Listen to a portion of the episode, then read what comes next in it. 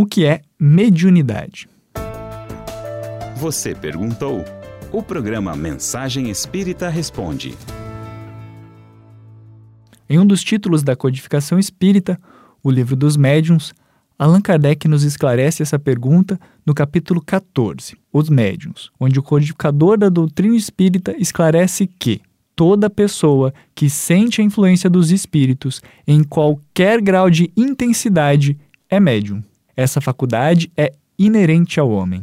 Por isso mesmo, não constitui privilégio e são raras as pessoas que não a possuem, pelo menos em estado rudimentar. Pode-se dizer, pois, que todos são mais ou menos médiums. Usualmente, porém, essa qualificação se aplica somente aos que possuem uma faculdade mediúnica bem caracterizada, que se traduz por efeitos patentes de certa intensidade, o que depende de uma organização mais ou menos sensitiva. Deve-se notar ainda que essa faculdade não se revela em todos da mesma maneira. Os médiums têm geralmente aptidão especial para esta ou aquela ordem de fenômenos, o que os divide em tantas variedades quantas são as espécies de manifestações.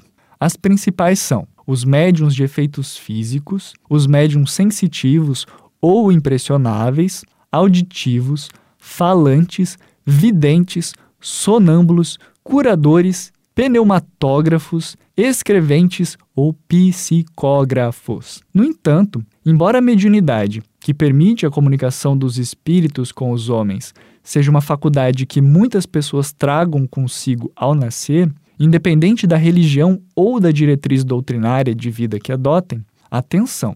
Prática mediúnica espírita só é aquela que é exercida com base nos princípios da doutrina espírita e dentro da moral cristã.